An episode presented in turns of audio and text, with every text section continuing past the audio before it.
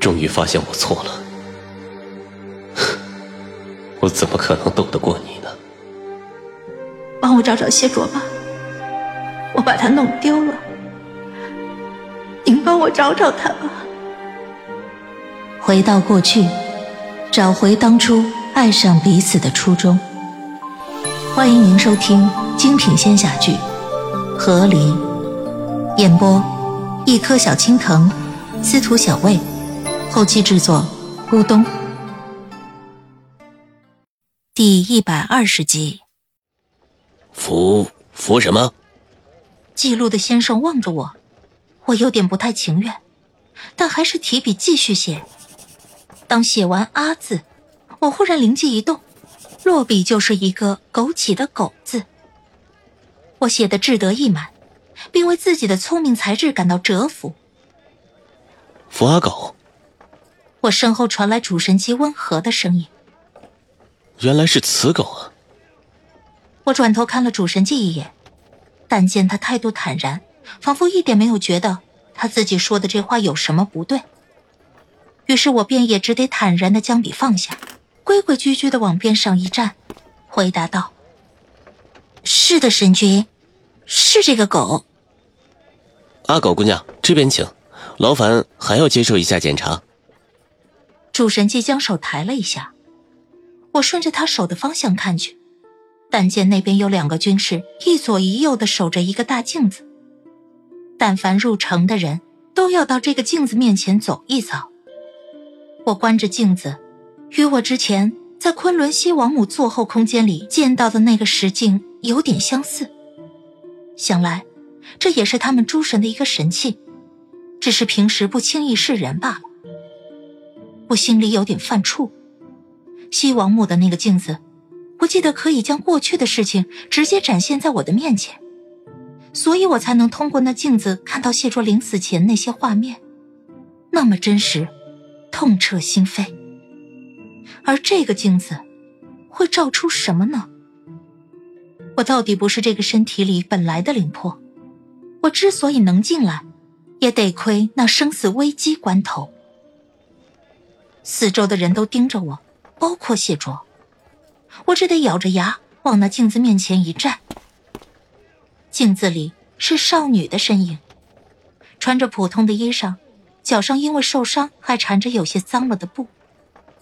若不是我调动了四周魂力填补内息，这少女此时应该是站不起来的。但我用的是昆仑仙法，这镜子若是只查邪祟的话，我正想着，忽然。镜中光芒一闪而过，下一刻，我便觉心口一紧，四肢百骸瞬时感到无力起来。我一时再难顾及体内内息的流转，昆仑仙法停了下来。没有魂力的补充，这身体当即便无法站稳脚步，直接侧着身子摔倒在地。这一摔，四周的人当即警觉了起来。雀山的军士。一部分立即去隔开了身后的民众，一部分立即将我团团围住。主神记的神色间并无突兀之色，仿佛他早已料到会是如此。而谢卓看着我，却有几分惊讶似的微微睁着眼睛。我张了张嘴，还未来得及说什么，便觉身体里流动的血液、跳动的心跳瞬间离我远去。微风一来。我浑身上下被吹了个透心凉的熟悉感觉再次袭来，我又变成了一个灵魄。我愣愣的飘在空中，愣了好一会儿，我才慢慢回神，往下方看去。下方地上，少女已经昏迷了过去，将她团团围住的军士们却显得更加紧张了。那负责登记的先生则是握着笔，瑟瑟发抖的坐在角落。口中念念有词着，我就看出这女子不对劲儿，她果然不对劲了，可千万别跳起来咬我一口啊！主神姬站在军事包围的圈里，沉着眉眼，细细打量地上的少女，而谢卓则站在军事包围的圈外。我见他在圈外站了一会儿，竟也不走，反而穿过军士的包围走了进来。这位公子，军士们想要拦他。主神记却轻声道：“无妨，让谢卓公子进来。谢卓便站到了少女的身边，他看了看地上昏迷的少女，又望了一眼面前的镜子。这是什么镜子？谢卓问道。能照出。主神记看了眼四周，见民众已经被军士隔开了很远，他方才轻轻说完了口中言语。能照出邪祟之气的镜子。谢若闻言，微微皱眉。他打量了一下面前的镜子，又看着地上的少女。她不是邪祟。邪祟与公子此前在外面斩杀的昌鬼不同，他们极善隐藏，公子或许未看出来。谢卓沉思片刻，复而又摇头。我知道，我见过邪祟，邪祟与昌鬼的区别我也清楚，但……他言辞坚定。他不是邪祟。主神纪闻言，倒颇有些意外的看向谢卓。难道公子能一眼看出何人身中有邪祟之气？我看不出，也时常被邪祟迷惑。这一路来已经被暗算过不知多少次了。那公子何故如此笃定啊？谢卓默了许久，他望着主神纪，肃容道：“他的眼睛像狗一样。”此言一出，主神界沉默了下来。空中的我也沉默了下来。我的眼睛像狗一样，怎么了？狗是不会被邪祟之气感染吗？还是眼睛像狗的人能辟邪吗？谢卓，你这个回答真是让我开心不起来。许是主神界沉默的太久了，谢卓便又解释了一句：“他不会是……”他却给不出任何凭证和理由。主神机微微叹了一口气：“我雀山石境确实不能完全鉴别邪祟，只能见出面前之人气息是否有悖天道。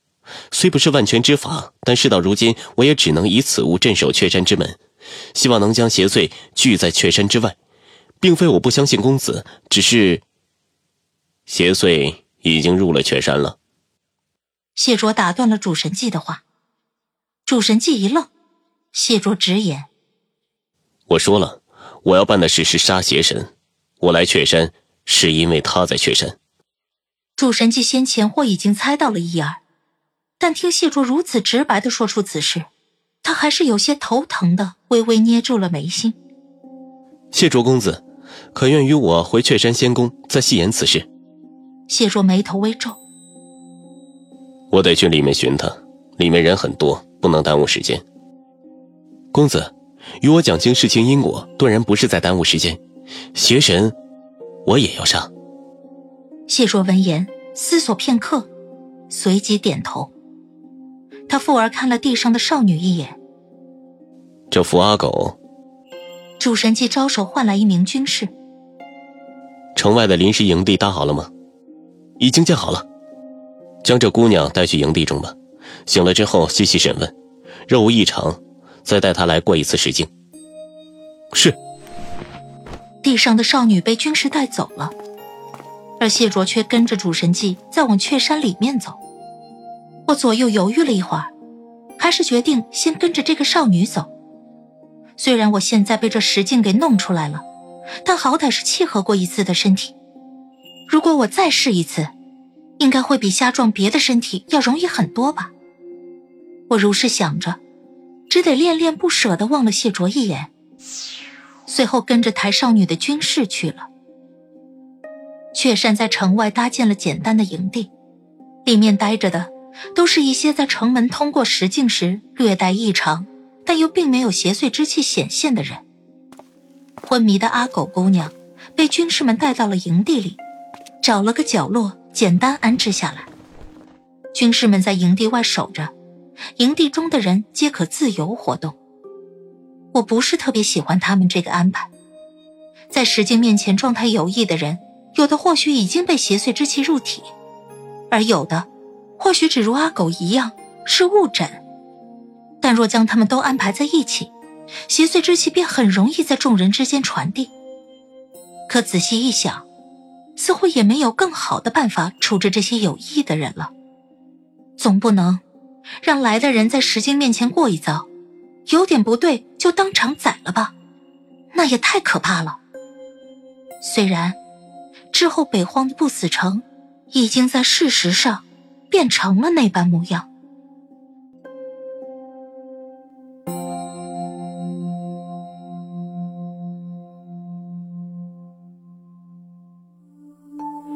亲爱的听众朋友，本集已播讲完毕，感谢您的收听，欢迎订阅，我们精彩继续。